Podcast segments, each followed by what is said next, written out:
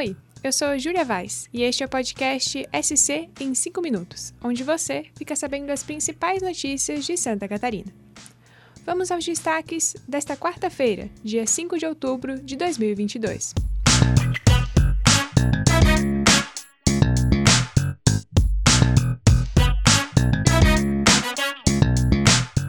Começamos essa edição falando sobre Oktoberfest Blumenau 2022, que começa nesta quarta-feira.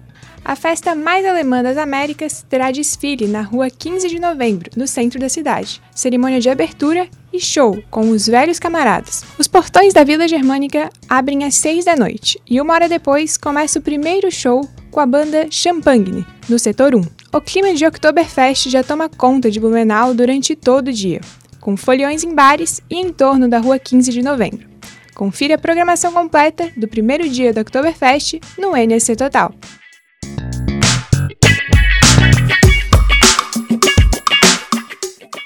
Ainda sobre Oktober, você sabe quais roupas usar para garantir o desconto na entrada da festa? Quem vai trajado tipicamente ou paga meia ou nem sequer paga a entrada no Oktober mas para ter esse benefício, os folhões precisam seguir algumas regras. Precisa usar chapéu ou lenço? Tiara é obrigatória para as mulheres?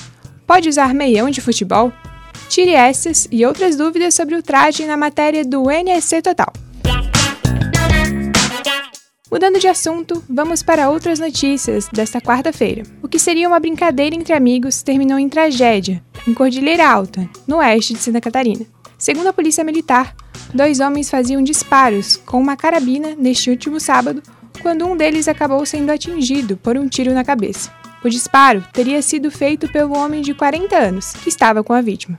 Ela chegou a ser encaminhada ao Hospital Regional do Oeste, em Chapecó, mas não resistiu. O homem foi levado à delegacia de polícia de Chapecó e a arma foi apreendida. Ele foi preso em flagrante.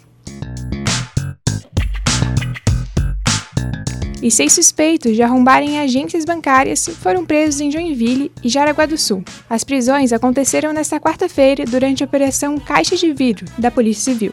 Segundo Anselmo Cruz, o delegado da Diretoria Estadual de Investigações Criminais, o grupo faz parte de uma organização criminosa e é responsável por arrombar mais de 20 agências bancárias em Santa Catarina e no Paraná. Além das prisões, a polícia também está cumprindo sete mandados de busca e apreensão.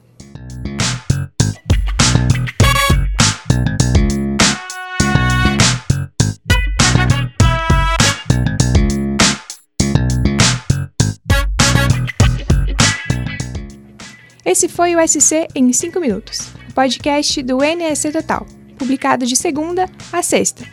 A, a produção e a locução é minha, Júlia Vaz. A captação de áudio.